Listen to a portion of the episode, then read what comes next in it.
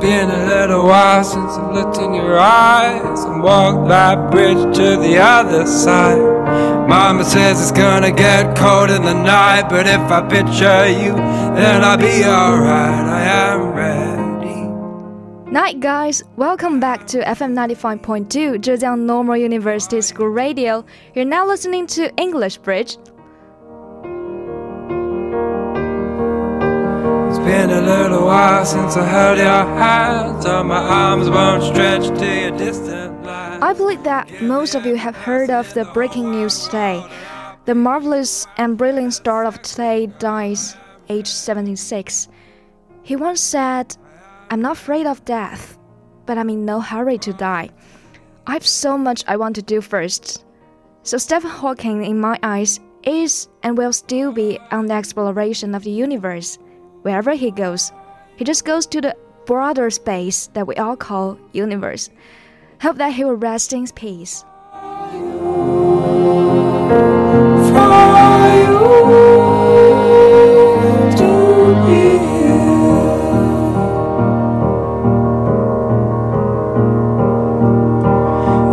Many seconds since I've seen your face, and for all I know, you're in outer space. So, how is it going these days? With weather getting warmer and warmer, spring approaches, huh? At this brand new start of a year, one thing we're all aware of is that we are getting a new year older. You're 19, 20, 21, or 22, yeah, referring to 18 year old. I remember that at the end of last year, there was a prevalent trend in our moment, sharing photos at our 18 year old some are hilarious, some are revealing how life changes people's appearances, getting more beautiful or handsome, or getting slimmer and fatter. Anyway, appearance is only one characteristic rep representing our 18 year old. We have more memories and stories to tell for that. And there are a wide range of films and TV series on topic of adolescence and adulthood. But tonight, I will just pick two of them. One is Lady Bird, and the other is Dead Poet Society. You may catch sight of yourself on those characters in film, which we call resonate. Now just enjoy the music in film, and later we'll come back to our Lady Bird.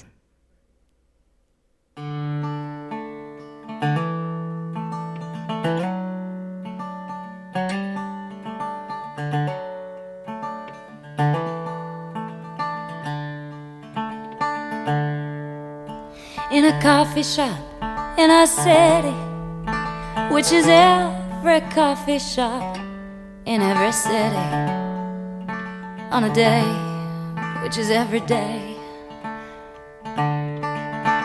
I picked up a magazine, which is every magazine. I read a story, then I forgot it right away. And they say goldfish have no memory. I guess their lives are much like mine. And the little plastic castle is a surprise every time. And it's hard to say if they're happy, but they don't seem much to mind.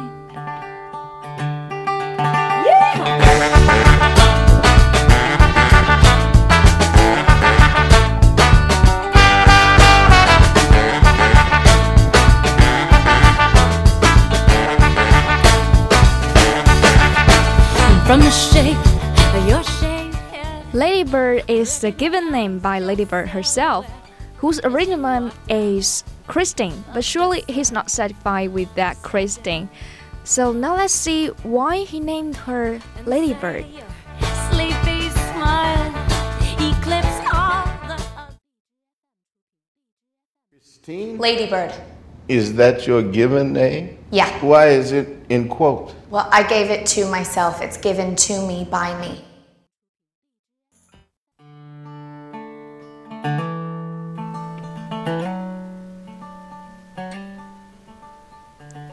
So we can see that Lady Bird is kind of rebellion and different in her in her characteristics, and she's struggling with a lot of issues in the film we see. An unreasonable mother and overbearing, and the issues of puberty and young love. And Christians of a Catholic school she despises, and her inability to perform to the grades he needs to get into a college of a choice. That choice being on the East Coast as far away from the backwater of Sacramento as she can get, and her situation is quite familiar to every single young man. We have all confronted one or two of these problems with your parents, with intimate friends, with your beloved ones, or with your dream. But now we went through them. I mean, we ultimately and kind of successfully deal with and solve the problems. So how about the ladybird? We will see and wait for that. The first conflict emerged between the mother and daughter. They are quarreling with each other over where to go for college. The mother is nagging and complaining why Ladybird cannot bear it anymore and jumped out of a driving car. Oops. She's rebellious and different, but really cool and special. With life moving on, more conflicts reveal between mother and daughter, like the curfew time to go back home, or the dress to put on. And at one point in the film, Ladybird asked her mom, Do you like me? And mother said, Of course I love you. But Ladybird asked again, But do you like me? I mean, if you like me, and of, of course, at the standby of the movie, we see from many details, we know that the answer is yes, but there is still some conflict. There are still some conflicts between them, and that they can't understand each other in some aspects, and and brings about much more quarrels. So Ladybird said, "What do you think of me finally?" And the mother said.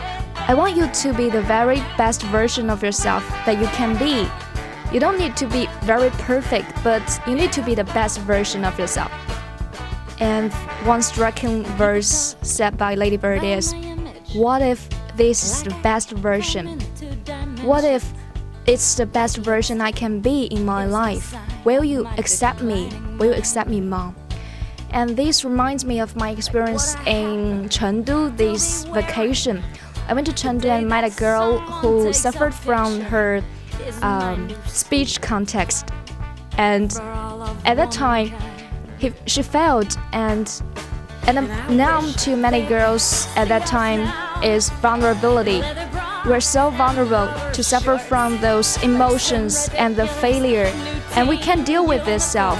We think that we are not able to meet our parents' expectations and expectations and we feel failed.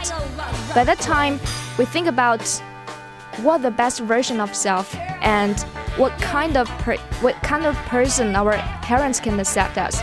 So that's the core answer. Also, another conflict in the film is about Fly Away Home. Shown at the very beginning of the movie is anybody who talks about California hedonism has never spent a Christmas in Sacramento Lady Bird also said, I hate California. I want to go to the East Coast. I want to go where culture is like New York.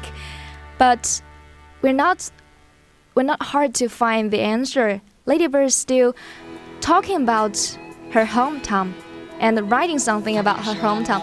Although she's always complaining about that, but she pays attention to. So pa patient and attention is also a quite familiar and core answer of this topic. When you hate something, do you really hate it or you just can't bear it or you're getting bored with it? But sometimes our attention also represents our love or our caring for this topic. And there's a famous um, scene in the movie is the teacher asked, "You clearly love Sacramento." Ladybird denied, "I do." But the teacher said, "You write about Sacramento so aff affectionately, that with such care." But Ladybird said, "I was just describing it, and I don't love it." But it comes across as love. Sure, I guess this attention, this kind of pension paid to this topic represents Ladybird's love and his and her deeper sense of the home belong home belonging in this movie. So 最后呢，在影片的结尾， 我们可以看到 Lady Bird 在经过一系列的挑战以及自我成长当中，她最后和自己和解了，也和自己这个想要回到离开家乡做一个 Lady Bird fly away home 的 Lady Bird，她最后与自己和解，并且与父母达成一段友好的关系。我们来看一下她最后是怎样和父母表达这段情感的。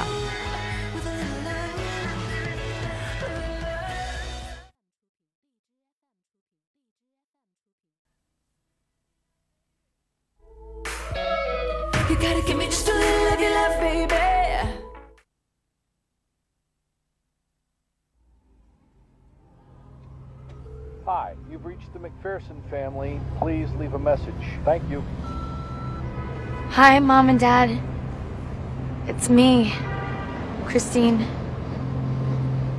It's the name you gave me. It's a good one. Dad, this is more for Mom. Hey, Mom, Did you feel emotional the first time that you drove in Sacramento? I did, and I wanted to tell you, but we weren't really talking when it happened. All those bends I've known my whole life, and stores, and the whole thing.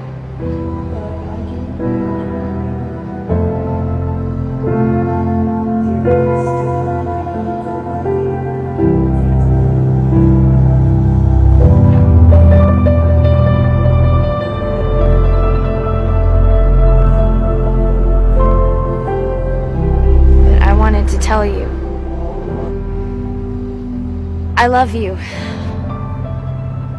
Thank you. I'm. Thank you.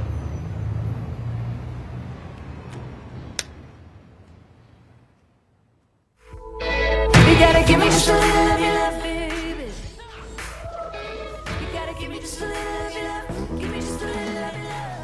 所以，可以在可能在我们的人生当中的某一个时刻，我们都会特别的叛逆，会不接受父母给我们的一切，比如我们的名字，比如说我们所生活当中的一切事物，我们都可能会想要反抗这些。但是到后到最后结果的时候，我们会发现，其实这些给我们的东西都是在为我们的之后的人生做铺垫。我们要学会和自己和解，和家人和解，和可能我们讨厌的一切和解。因为这些它都有它们存在的理由，它们可能都最后铸成了我们现在的自己。So thereafter, there is no Lady Bird, but there was pretty, bold, kind of self-reliant, proud, and vulnerable and selfish Lady Bird once. She's not perfect and adorable, but charming enough. Charming enough to set me in the scene sim sympathetically and synthetically. That's how she was. Now have a rest.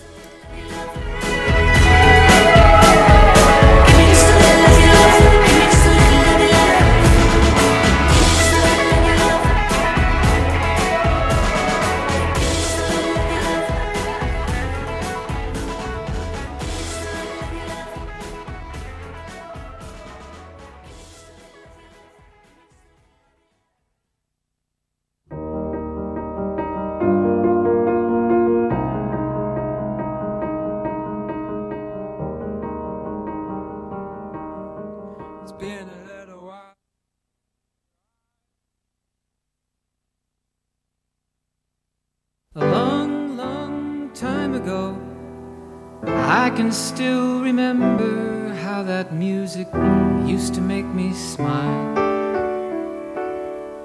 And I knew if I had my chance that I could make those people dance and maybe they'd be happy for a while.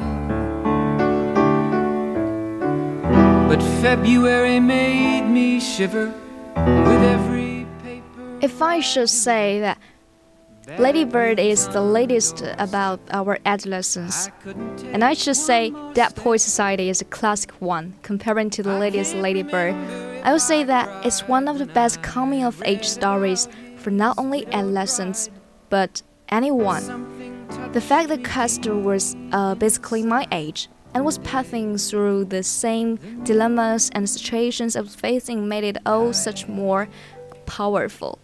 The movie plays in 1959 and centers around a private academy somewhere in New England. The curriculum is extremely difficult and teachers have no humor and very strict.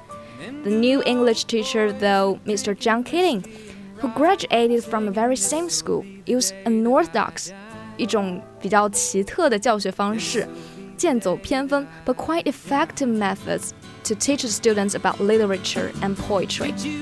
We read and write poetry because we are members of the human race. And the human race is filled with passion and medicine, law, business, engineering. These are noble pursuits and necessary to certain life. But poetry, beauty, romance, love, these are what we stay alive for. The plot also centers around two students, Neil, who is funny and popular but fails to gain his father's pride because of his wish to become an actor, and Todd, who is very shy and unsure of himself and is inspired by Keating to use his imagination and eventually will find out that he's very talented and it comes to poetry. After they find out about club Keating was a member of while he was student, that, Dead Poet Society, and which is forbidden by school. They decided to re-establish it, when ultimately gets them into a lot of trouble. Todd undergoes a character transformation as the plot unfolds. He thought that everything inside of him is worthless and embarrassing, but Miss Keating proved him wrong. He told him that he knew something inside him was worth a great deal. And for that on, his life was heavily influenced and changed. In a sense, this movie is really Todd's story. His best scenes are sometimes when he has no dialogue at all. Your heart will ache for him. While Todd's roommate Neil is another clue. Neil Perry was a student that excelled in many subjects in school. He did everything that his father wanted to do. But when Mr. Keating told him to seize the day and to live an extraordinary life, he denied his father's wishes. He followed his dream, acting on stage, which is not approved by his father. He was pulled out of school, and he wanted to tell his father his own decisions, but he did not succeed, and opted to commit suicide using his father's gun. And that, I think, was the climax of this film and we think about one, one who brings far-reaching influences on them is John Keating, the teacher, who is an extraordinary teacher. He used an unusual teaching method that anyone ordinary teachers won't approve of. He taught outside the classroom, tried different approaches, and ensured that it was not boring. He hated the idea of learning literature by doing scales of quality uh, or popularity. Instead, he ensured that his students learned to stretch their minds, to think for themselves, and to exercise their own right to define acts of love for literature and life. He simply was one of a kind and amazing teacher, I think. But it was regretful for me to not have met with that kind of teacher. One of the things that John Keating emphasized was carpe diem, which meant seize the day, make lives extraordinary during their first lesson and he tells them that they can either call him Mr. Keating or or Captain, my Captain, based on a quote by Walt Whitman. He encourages them to come up themselves, use their energy to make their lives worth living and beautiful. Carpe diem sixth day. And this also made the group of friends revive an old literary club called the Dead Poets Society. Neil Perry once read, I went to the woods and to live deliberately. I want to live deep and suck out of all marrow of life, and not when I come to die that had not lived. This simply tells us that being member of Dead Poets Society means that they have decided that they won't be held as captives by their fathers or anyone else anymore. They will decide on their own and do things that they want to do. Nobody can stop them, not even death. What matters is that they follow their path. This will be the only way for them to experience everything the love has to offer, and everything that they had not experienced when they were enslaved from their parents' expectations and other people's standards, And when that swallows them up, they can say that they had truly lived an extraordinary life. They had six days. Also, back when you're young, you never stop to think what in the world you're doing with your life. You simply live for day, hope your grades will be enough to pass, and that's it. Long term thinking involves maybe flirting with a girl, nothing more. But Dead Poets Society showed me that we have the responsibility and the joy of being alive to make a difference, that we are dust and we go back to it so we have precious little time to make a difference.